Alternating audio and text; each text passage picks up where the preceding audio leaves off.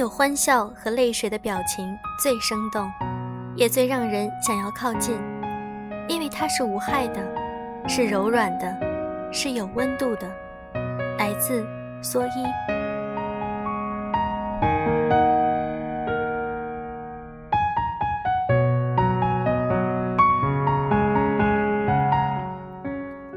用声音触碰心灵，各位晚上好，欢迎大家收听《优质女纸必修课》，我是小飞鱼。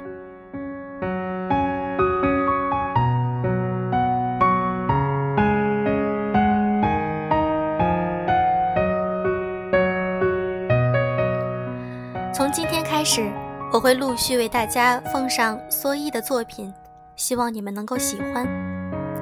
今天是他的一篇文章。亲爱的姑娘，你可知道，你活得像一堵墙。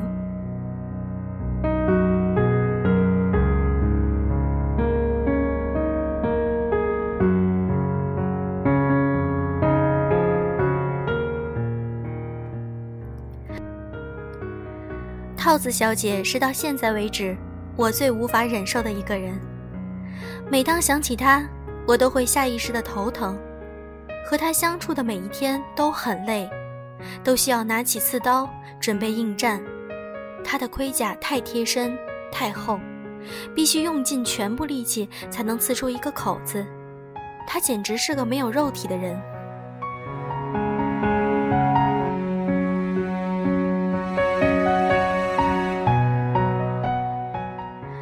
工作的原因，不得已每日和他都有交集。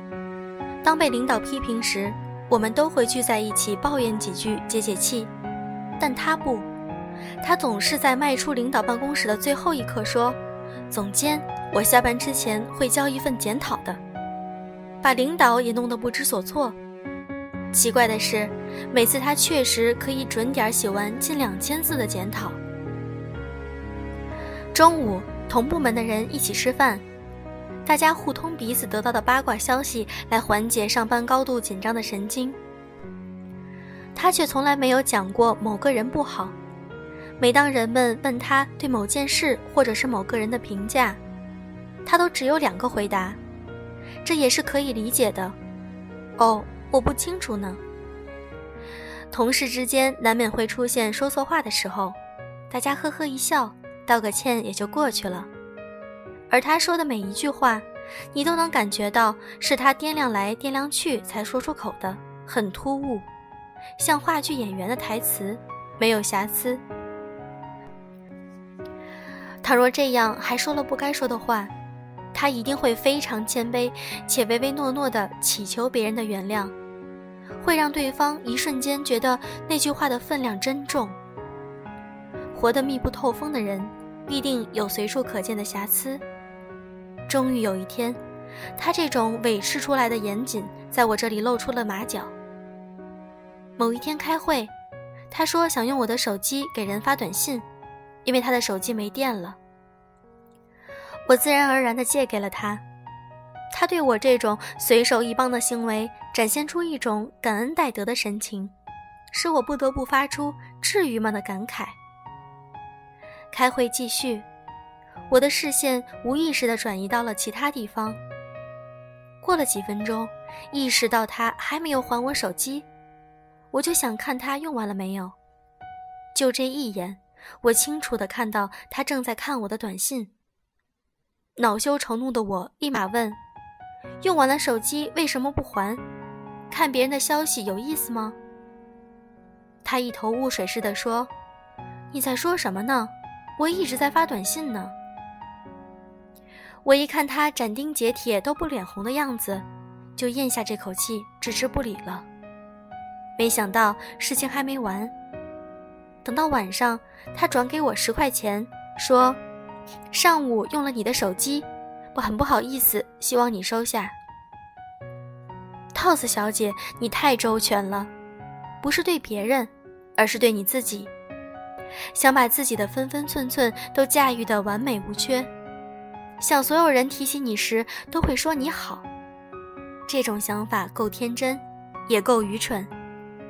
你把自己套在一个壳子里，把自己活成一堵墙，没有人会喜欢接近这样冷冰坚硬的东西。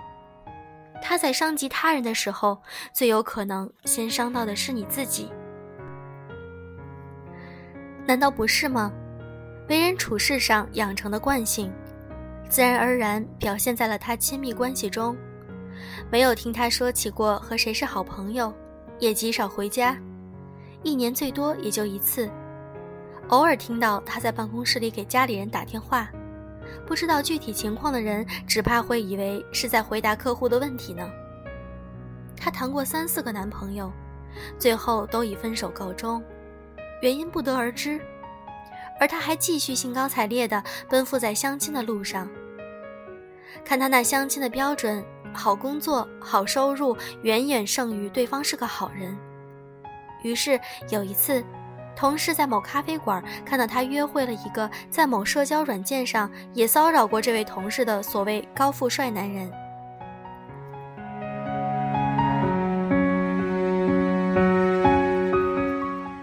这么多年谨小慎微。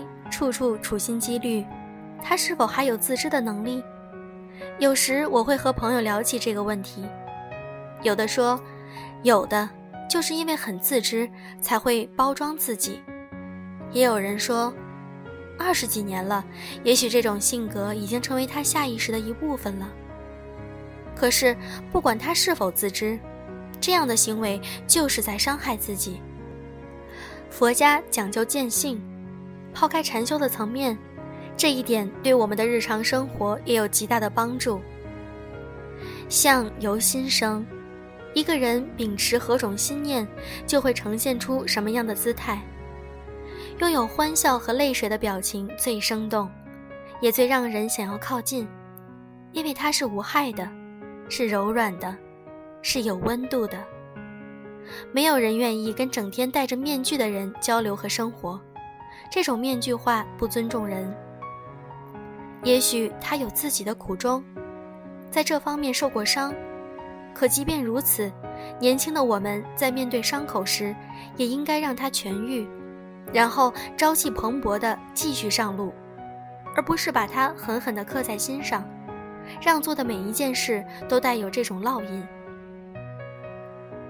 我见过很多拥有坚定表情的女生。即使是在夏天遇到，也会让人感觉如寒风吹过，甚至会让人不寒而栗。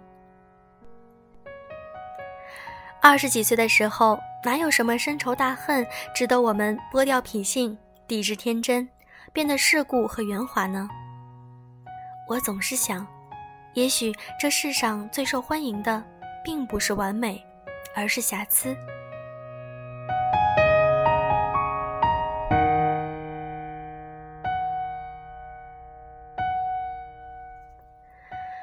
所有的讨好都是消耗。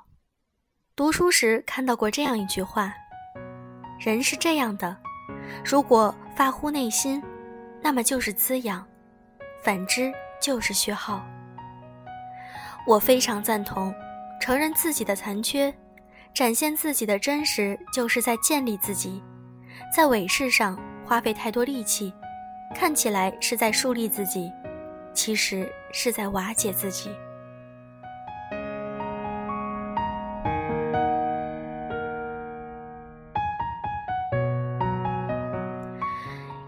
的女孩就像一堵墙，任何人在她面前都会有窒息感。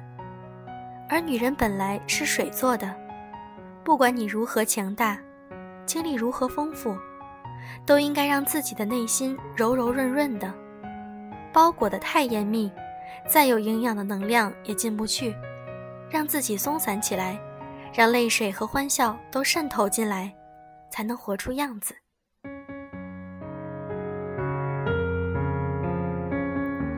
祝各位亲爱的鱼丸们晚安，Good night。